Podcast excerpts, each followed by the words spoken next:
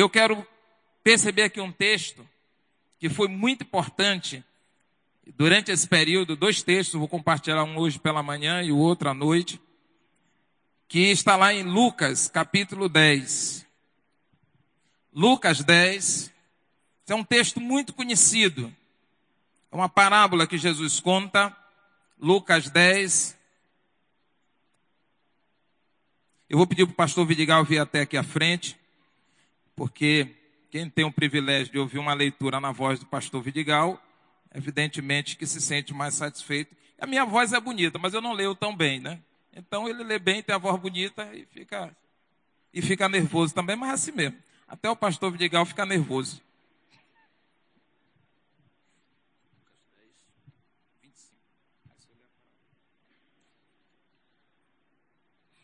Essa letra é maior, eu vou. Minha vista é ruim.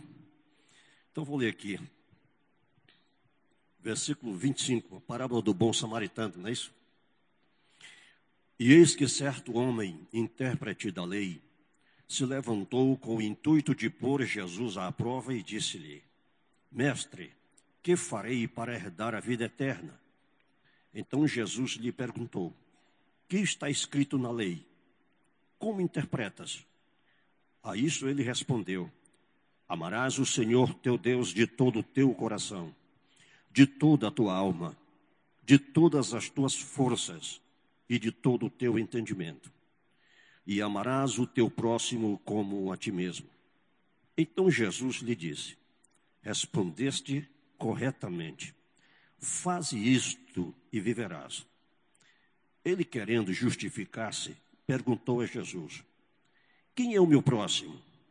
Jesus prosseguiu dizendo: Certo homem descia de Jerusalém para Jericó e veio a cair em mãos de salteadores, os quais, depois de tudo lhe roubarem e lhe causarem muitos ferimentos, retiraram-se deixando-o semimorto. Casualmente descia um sacerdote por aquele mesmo caminho e, vendo-o, passou de largo. Semelhantemente, um levita descia por aquele lugar e, vendo-o, também passou de largo. Certo samaritano, que seguia o seu caminho, passou-lhe perto e, vendo-o, compadeceu-se dele. E chegando-se, pensou-lhe os ferimentos, aplicando-lhes óleo e vinho, e colocando-o sobre o seu próprio animal, levou-o para uma hospedaria e tratou dele. No dia seguinte, tirou dois denários e entregou ao hospedeiro, dizendo: Cuida desse homem, e se alguma coisa gastastes a mais, eu tu indenizarei quando voltar. Qual destes três te parece ter sido o próximo do homem que caiu nas mãos dos salteadores? Respondeu-lhe o intérprete da lei: O que usou de misericórdia para com ele. Então Jesus lhe disse: Vai e procede tu de igual modo. Amém. Senhor Deus e Pai, nós te pedimos que nessa manhã o Senhor nos faça compreender a tua palavra. Em nome de Jesus. Amém. Meus irmãos, é, eu queria que nós permaneça com a sua Bíblia aberta. E eu queria que nós lêssemos o versículo 27, todos juntos. 27, vocês vão pedir para projetar aqui.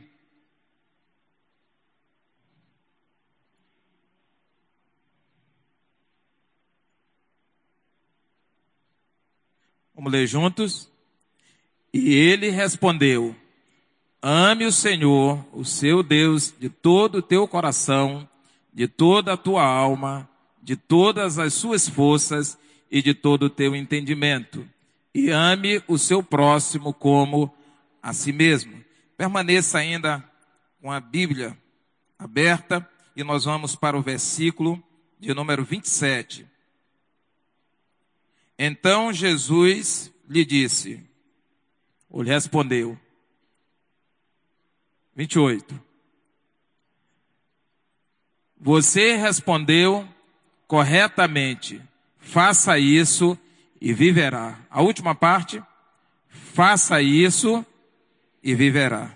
Meus irmãos, é, uma das coisas boas na vida da gente envelhecendo é vendo como criança se transforma em adolescente, adolescente se transforma em jovem, jovens em adultos. É, às vezes a gente quer interpretar essa parábola aqui. Eu vou contar uma história que eu não sei se é assim porque não é minha história. Eu acompanhei essa história de longe. Diz que tinha uma, uma jovem, uma jovem é, com caráter um pouco duvidoso, com práticas não muito religiosas, e que andava é, é, peregrinando pelo centro da cidade de São Luís, mais precisamente aqui por essa área aqui mais próxima, e todo dia passava na casa de uma outra jovem e de vez em quando ali pedia um pão, pedia um, um prato de comida, às vezes pedia um dinheiro. E aquela jovem que morava naquela, naquela casa era uma pessoa religiosa. Uma pessoa que ia à igreja e que vinha à igreja todos os dias. Era uma pessoa que conhecia a palavra de Deus desde a sua, né, da sua infância. Nasceu num lar evangélico. Eu não sei se essa, se essa jovem teve a oportunidade de algum dia fazer uma decisão pública de vir à frente e, e dizer, não, eu estou entregando a minha vida para Jesus. Mas um dia, aquela jovem, por ver o sofrimento e a escravidão daquela outra jovem, ela resolveu comprar para si né, aquele problema, sabendo dos riscos que corria. Primeiro, porque aquela menina, não, não, como diz, o caráter era um pouco duvidoso. Segundo, porque era alguém desconhecido. Terceiro, porque era alguém que não poderia dar absolutamente nada em troca. E quarto, ela era uma pessoa viciada em droga. E aí todo mundo que olhava para um lado e pôs assim, olha, não há esperança na vida dessa pessoa. Porque essa pessoa aí que você está olhando, certo? Ela é uma pessoa já destruída, escravizada pela droga. E eu, acompanhando essa história de longe, eu vi que essa jovem primeiro conversou com seu pai, depois com os irmãos da sua igreja e levou essa menina para um centro de recuperação de drogados. Ela passou um tempo ali. Depois de um tempo, e ela acompanhando, orando, aquela jovem acabou voltando para o mundo das drogas. Não sei como é que está, não sei qual vai ser o desfecho dessa história. Agora, muitas das vezes nós não entendemos a parábola do bom samaritano, porque nós não entendemos que essa parábola não é uma parábola que nós devemos entender, mas nós devemos o que? Viver. Qual foi a resposta de Jesus para aqueles homens? Faça isso e viverás. A Bíblia diz que havia uma estrada, essa estrada existe até hoje, que sai da parte alta chamada Jerusalém, cerca de 24 quilômetros por uma estrada sinuosa, e numa região baixo existe uma outra cidade chamada de Jericó. E que essa cidade ela tinha deserto de um lado, deserto do outro, e como ela ligava duas cidades importantes, às vezes os comerciantes tinham que sair de uma para ir para onde? Para outra. E aí, né, não era muito incomum as pessoas serem assaltadas. Agora, o que, que fica em Jerusalém? Você sabe? Para o povo judeu, que é importante, é o que? O templo. E os sacerdotes subiam para ir ao templo. E os levitas subiam para ir ao templo. Aqueles que eram religiosos subiam para ir ao templo. E no templo, o que, que eles ouviam? A administração da palavra de Deus. E muitos entendiam que aquele momento de estar no templo era algo tão importante que se ele deixasse de ir num sábado ao templo, aquela pessoa poderia incorrer num grave pecado. Então aquelas pessoas eram, elas eram pessoas religiosas. E aí, nessa caminhada de ir e vir, Jesus pegou algo que era real, havia essa estrada, pegou um contexto que era também real, era uma estrada perigosa, onde havia muitos assaltos, e ele conta essa parábola. Mas por que Jesus contou essa parábola, porque ele foi feito uma pergunta pelos doutores da lei. Qual foi a pergunta que foi feita pelos doutores da lei? O que farei para herdar a vida eterna? talvez essa seja uma pergunta que você, que está na igreja durante 10, 20, 30, 40 anos, que já levantou mão, que já foi à frente, que já foi batizado, que seu nome está no rol de membros, mas você ainda tem uma certa dúvida no seu coração do que você fará para ter a vida eterna. No caso desses homens, essa pergunta não tinha a ver com dúvida. Não tinha a ver com dúvida. Eles entendiam e eles achavam que sabiam de tudo, porque eles eram o quê? Doutores da lei. Doutores da lei. E Jesus, sabendo que eles já tinham a resposta, Jesus pergunta para eles o quê? Qual é a pergunta de Jesus para aqueles homens? O que está escrito na lei? E o que está escrito na lei? Amarás o Senhor teu Deus de toda a tua força, de todo o teu coração, de todo o entendimento, e amarás o teu próximo como a ti mesmo. Quem conhece essa, essa parte da lei? Que está lá no Velho Testamento. Quem conhece? Quem sabe que Jesus, no Novo Testamento, ele reduziu toda a lei a esses dois princípios. Quem sabe disso? Todos nós sabemos. Mas nós dizemos, como disse aquele homem, ou aqueles homens, isso é algo que você tem que interpretar. Tem esse negócio? Interpretar? Não, peraí, você interpretar, não é dar pão a quem tem fome. O que a palavra de Deus está dizendo é que existe uma sede interior em cada homem, que é uma sede de conhecimento de virtudes, e que nós podemos alimentar essas pessoas através da palavra de Deus. Não, não, não, não, não. Deus, Jesus, quando veio, deu pão para quem tinha o quê? Fome. E às vezes, antes de ensinar, quando olhava que o olho do indivíduo estava baixo, quando percebia que ele estava suando frio, ele virava para aquele que era o, o, o cara mais militante deles ali e disse: Olha, pega parte do dinheiro que está aí, vai e compra pão e traz para cá e dá para essa multidão. Mas o dinheiro não dá, o pão não dá. Não se preocupe, quando chegar aqui a gente resolve. E às vezes nós não entendemos isso. Porque nós temos categorias de pessoas que nós podemos amar e categorias de pessoas que nós não podemos amar. E Jesus fala sobre isso. Quem é mais fácil amar? É mais fácil amar o filho, não é isso? Mesmo quando ele é ingrato, mesmo que ele faz isso, aquilo, outro, é mais fácil amar. Mas amar o inimigo, aquele que fala mal de nós, não tem como fazer isso. E Jesus pega uma situação interessante, porque a história que Jesus contou foi uma história de alguém que era odiado pelos judeus. Os judeus não gostavam de quem? Dos samaritanos. Os judeus odiavam mais os samaritanos do que odiavam os romanos, que os dominavam, que os escravizavam, que os oprimiam e que cobravam impostos pesados sobre eles. Os samaritanos tinham alguma coisa a ver com o judeu? Existia alguma relação de sangue entre eles?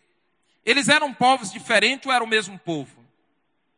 Era o mesmo povo foram levados né, para o cativeiro, lá acabaram se misturando com os povos lá daquela terra, e por conta disso foram considerados impuros, malditos, etc. e tal.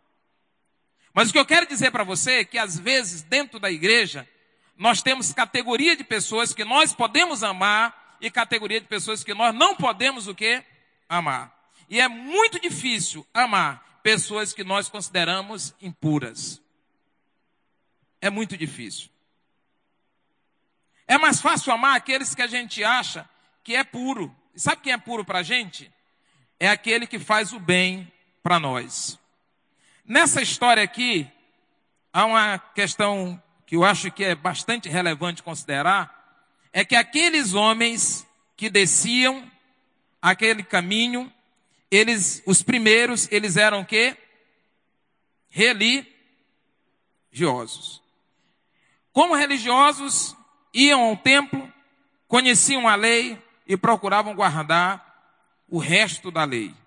Quando eu digo resto da lei, porque eles amavam Deus sobre todas as coisas, não adulteravam, davam dízimo de tudo que tinham, eles guardavam sábado, eles não mentiam, né? E, enfim, tinham toda a restante da lei que eles entendiam que não cumpriam.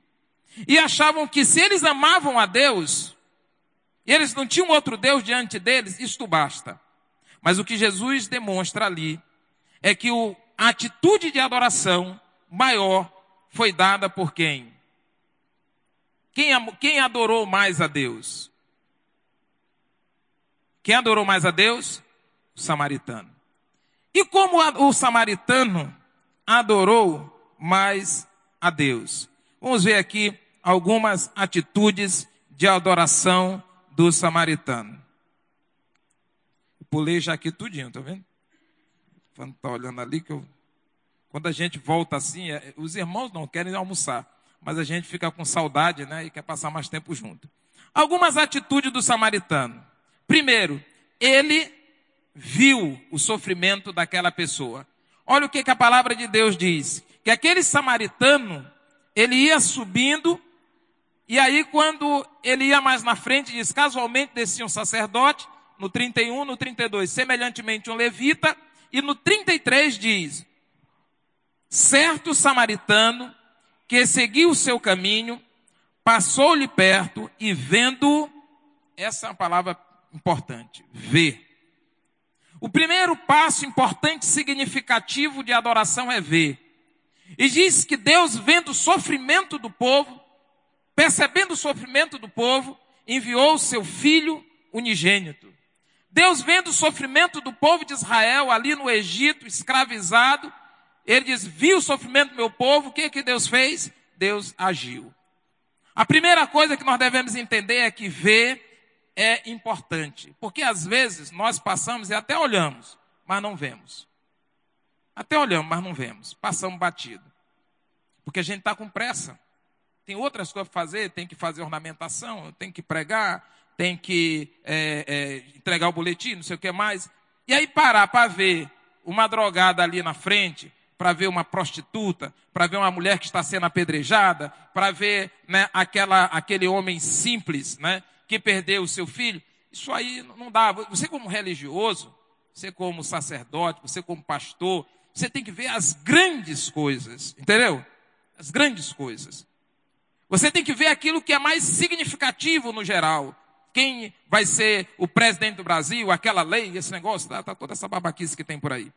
Agora, pequenos detalhes de sofrimento de pessoas que estão ao seu lado, isso não faz muita diferença. Mas aquele homem viu, e a pergunta que eu quero que a gente responda para nós nessa noite, ou que já é amanhã, mas nessa manhã é o seguinte: eu tenho visto o sofrimento das pessoas que estão próximo de mim, a angústia dessas pessoas que estão no serviço, que estão os meus vizinhos, que estão nas ruas, ou eu tenho sido o religioso que tenham tanta coisa para fazer que eu perdi a capacidade de ver o sofrimento das pessoas.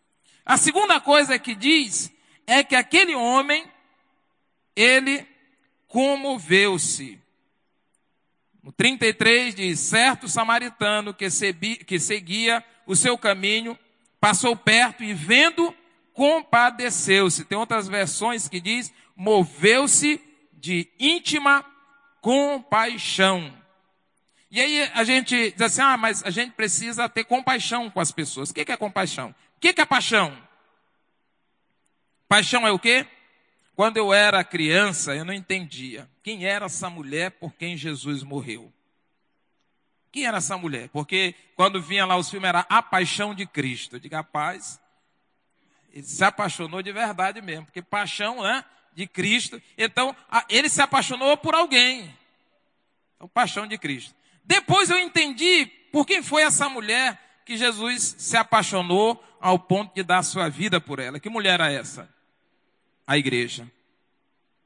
Porque Deus amou o mundo de tal maneira que deu o seu Filho unigênito para que todo aquele que nele crê não pereça, mas tenha a vida eterna. Mas o que é compaixão? Compaixão é sofrer no lugar do outro, correto? Sim ou não? Não. Compaixão não é sofrer no lugar do outro. Compaixão é sofrer o que o outro está sofrendo. Certo?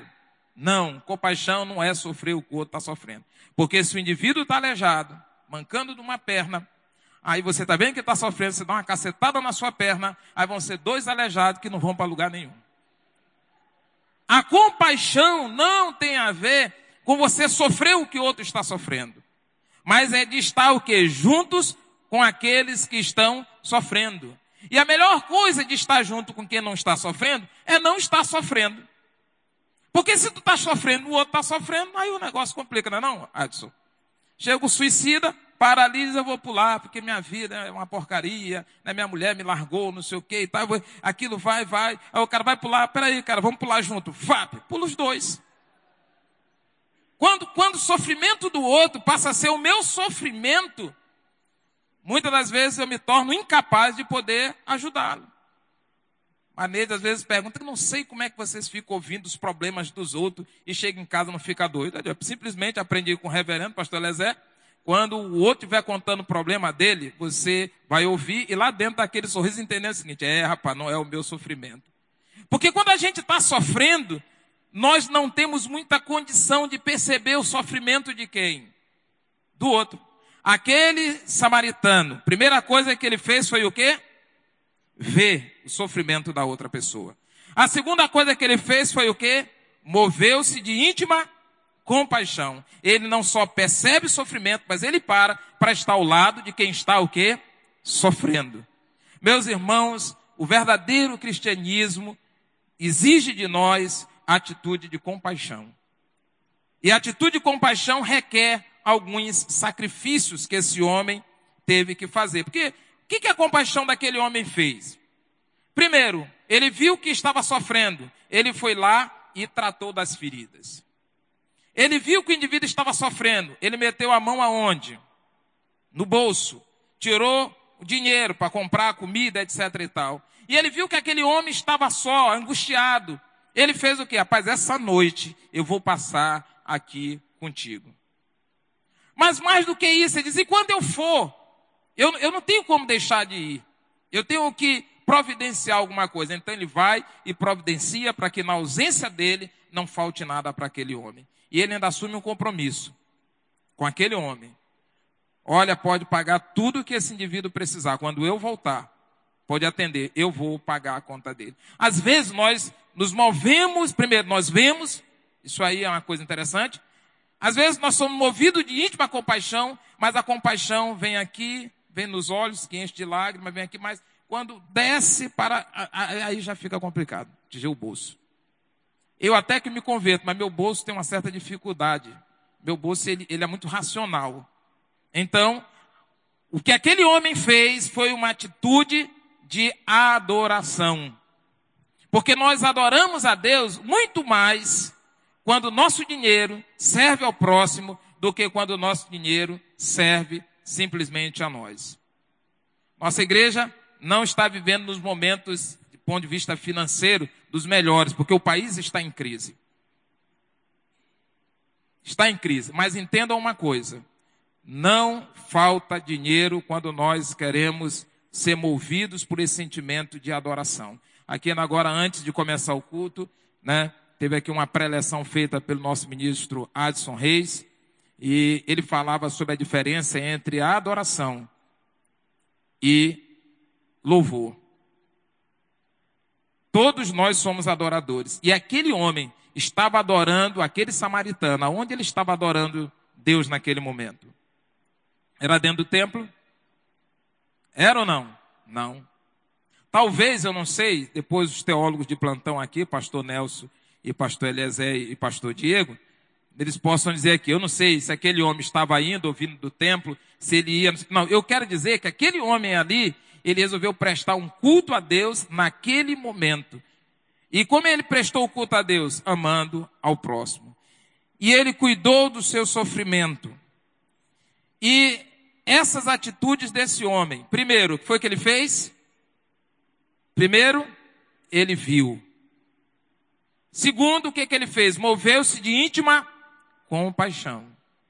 E aquela compaixão fez com que ele transformasse, no momento de sofrimento, o próximo, numa, no, no, no, digamos, num momento ali de demonstrar que aquilo que ele estava aprendendo com Deus, de Deus, o que ele estava aprendendo das Escrituras, ele podia viver. O que que diz então, que é o tema da nossa reflexão de hoje? Qual foi a resposta de Jesus quando aqueles homens disseram que sabiam o que deviam fazer. Qual foi a resposta de Jesus? Fazei isso e viverás. Meus irmãos, há uma pergunta que vem para nós nessa manhã. Eu tenho como eu tenho adorado a Deus. Eu tenho sido um adorador do templo. Eu tenho sido aquele adorador que, né, a, o, meu, o máximo que eu consigo prestar de louvor para Deus está aqui. E aqueles homens, todos eles, os, samarit... os levitas, quanto os sacerdotes, eles ali foram julgados pelas suas próprias obras. E aquela parábola era um julgamento daqueles homens. E ele diz: Fazei o que? Isso. Às vezes nós sabemos o que nós devemos fazer, mas muitas vezes nós não estamos dispostos a fazer, porque adorar a Deus requer atitude prática. Conhecereis que vós sois os meus discípulos se vos amardes uns aos outros como eu vos tenho amado. Pastor Brito pensa politicamente diferente de mim. Pastor Diego pensa diferente de mim. Pastor é, é Nelson, pastor Eliezer, né? Pastor Vidigal. Necessariamente nós não precisamos nos odiar por isso. Dentro da igreja. Sabe por quê? Porque existe algo mais importante. Nós vamos encerrar o culto dessa manhã dando uma oportunidade para aqueles irmãos que estão aqui. Eu não sei se nessa manhã, aliás, eu sei que tem uma família, né? Eu queria convidar o pastor Nelson, não sei se ele ainda está aí. Cadê o pastor Nelson? Eu queria convidar o pastor Nelson para trazer aqui à frente uma família que ele tem acompanhado e essa família hoje deseja fazer a sua reconciliação aqui na igreja. Eu queria convidá-los para vir aqui à frente. E eu também gostaria de saber se nessa manhã existe mais alguém que gostaria de fazer a sua reconciliação com o Senhor, ou se gostaria de entregar a sua vida aos pés do Senhor. Então, você pode vir, minha jovem. Mais alguém nessa manhã? Aqueles homens eram religiosos. Aqueles homens estavam desviados dentro do próprio templo. E às vezes nós não percebemos isso. Dentro da igreja, às vezes nós agimos e vivemos como se aquilo que nós fazemos lá fora não tivesse qualquer importância na vida do adorador. É uma frase que me parece que é do gladiador que diz que aquilo que nós fazemos aqui ecoa na eternidade. Isso é uma verdade bíblica.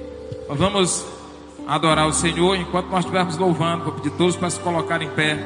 Você está convidado a vir aqui à frente e como essa jovem e essa família entregar a sua vida nas mãos do Senhor.